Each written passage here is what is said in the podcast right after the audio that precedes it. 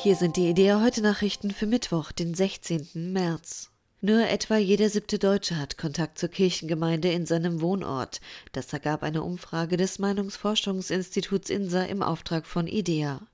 Bei den jüngeren Befragten von unter 40 Jahren gab es sogar nur jeder Zehnte an, dass er Kontakt zur Kirchengemeinde in seinem Ort hat.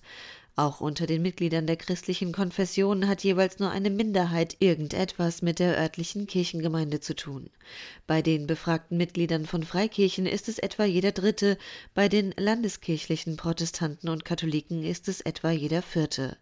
Von den konfessionslosen Befragten gaben gerade mal drei Prozent an, dass sie Kontakt zur örtlichen Kirchengemeinde haben. Die orthodoxe Bischofskonferenz in Deutschland hat den russischen Angriff auf die Ukraine als völkerrechtswidrigen Krieg verurteilt. Sie ruft gleichzeitig zu Frieden und Verständigung auf. In einer Erklärung heißt es weiter wörtlich Krieg kann und darf kein Mittel der Durchsetzung politischer Ziele sein. Zu der Bischofskonferenz unter Vorsitz von Metropolit Augustinos gehören Repräsentanten der sieben in Deutschland tätigen orthodoxen Kirchen. Die Vertreter der russisch-orthodoxen Kirche arbeiten aber seit 2018 nicht mehr mit. In einem offenen Brief hat sich der Generalsekretär der russischen evangelischen Allianz, Vitali Vlasenko, vom Krieg Russlands gegen die Ukraine distanziert. Zugleich bat er alle Opfer, die Angehörige oder Freunde verloren haben oder geflüchtet sind, um Entschuldigung. Zitat es ist mein Gebet, dass Gott ihnen Kraft schenkt, um ihre Hand der Solidarität und Vergebungsbereitschaft auszustrecken, so dass wir als Volk Gottes in unserer Welt leben können. Blasenko hat den Brief vom 12. März an seine geistlichen Brüder und Schwestern in aller Welt gerichtet.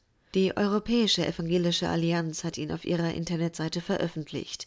Die russische Evangelische Allianz vertritt nach eigenen Angaben 450.000 Christen in 4.500 Gemeinden.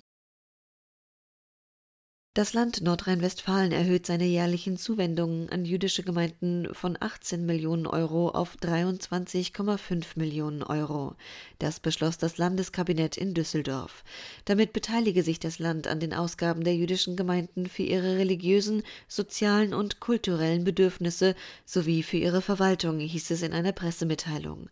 Im Zuge der Erhöhung steige auch der Beitrag zu den Sicherheitsleistungen für jüdische Einrichtungen von drei auf fünf Millionen Euro pro Jahr.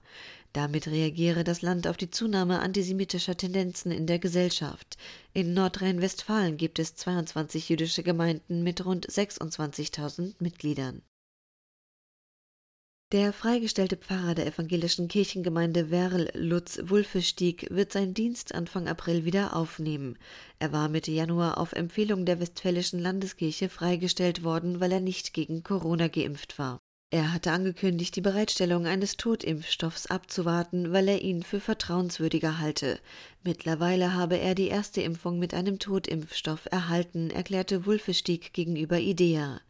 Für die kommende Woche sei das Verabreichen der zweiten Dosis geplant, sodass er Anfang April den vollen Impfschutz haben werde. Während seiner Freistellung hatte Wulfestieg den Gemeindemitgliedern seelsorgerliche Gespräche per Telefon oder per Zoom angeboten. Dieses Angebot ist spendenfinanziert. Mehr Nachrichten finden Sie jederzeit auf idea.de.